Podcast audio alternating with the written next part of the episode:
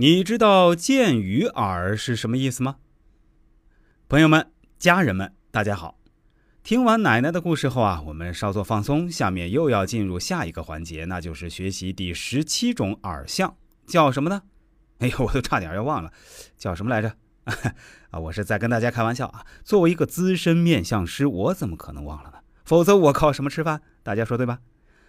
好了，大家要记好了啊！第十七种耳朵叫招风耳。招风耳，顾名思义，就是在正面可以明显的看到人的两耳，而且两耳远离后脑。有这样的耳朵，其主人当然也是眼观四路，耳听八方。说白一点，就是什么事儿都爱打听、探个究竟的人。他们开始给人好问好学的印象，可是相处下来，你就会觉得他们的问题也未免太多了吧？何况总有一些问题是人家不好回答的，但是他们还是要打破砂锅问到底，这不是为难别人吗？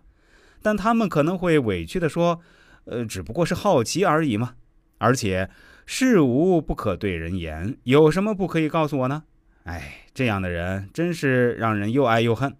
招风耳的同志们，就改改这种盘问吧。下面说说第十八种，叫箭鱼耳。箭就是射箭的箭哦。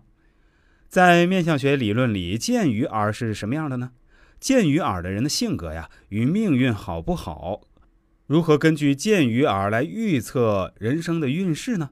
想要了解的话，那我们就一起来看看下面的相关内容。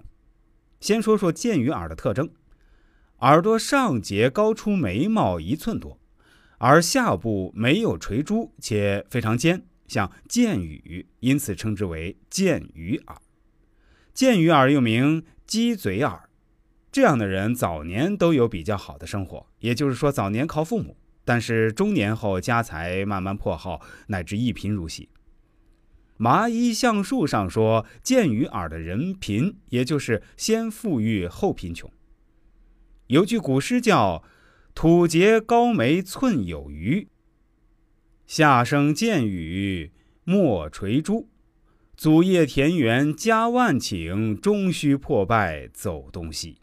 我们翻译成现代文，大概意思就是：耳朵上节高出眉一寸，下节见羽却没有垂。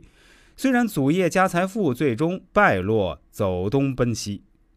剑鱼耳确实是一种非常特殊的耳朵，很多朋友可能也是头一回听说。但是剑鱼耳在麻衣相法中又显得特别重要。里面还有一段专门的论述，今天我就跟大家说说麻衣相法中对于这种耳朵的说法。原文是这样的：见于耳者，先盈后穷，上结高眉寸有余，下生剑羽莫垂珠。祖父田园家万顷，终须破败走东西。我来跟大家注释一下哈，所谓剑羽，就是指弓箭头上的羽毛，相书里指尖锐的意思。翻译成白话文就是这样的：见于耳，耳上部高出眉毛一寸多，耳下部非常尖，没有耳垂珠。这样的人虽然祖业丰厚，最终会被败光，四处谋生。那么，见于耳的男女分别有什么样的个性呢？我们先来说说见于耳男性。见于耳的男人属于财大气粗型，他们花钱无度，而且不会理财投资，性格大大咧咧，丢三落四。再说说剑鱼耳女性有什么特点？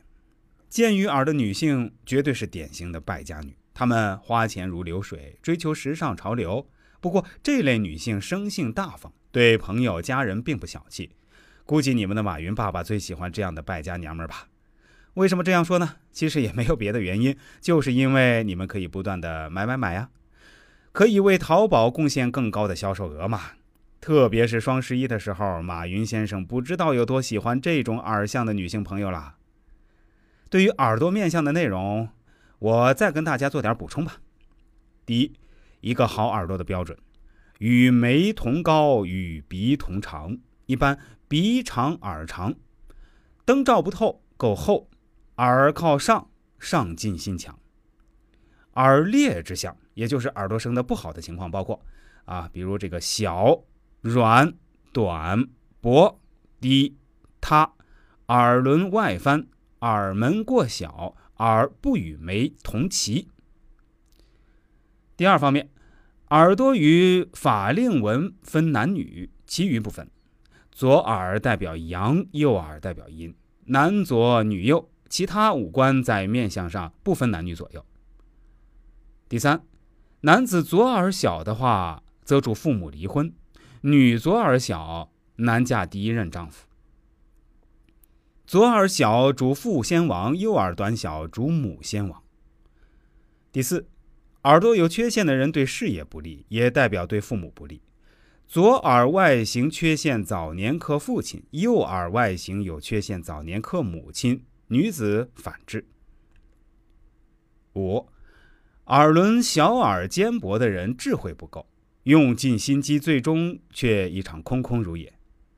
六，耳高耳小的人比较保守、自傲、孤僻，耳朵高名节就高，耳朵小人缘就差，属于孤芳自赏类型。保守、孤僻、自傲，目中无人，凡事不敢担当，把过失推给别人。好事儿自己揽。七，耳轮一定要好，记忆力好；耳垂不好，心脑血管病；耳廓凸的，心脏不好。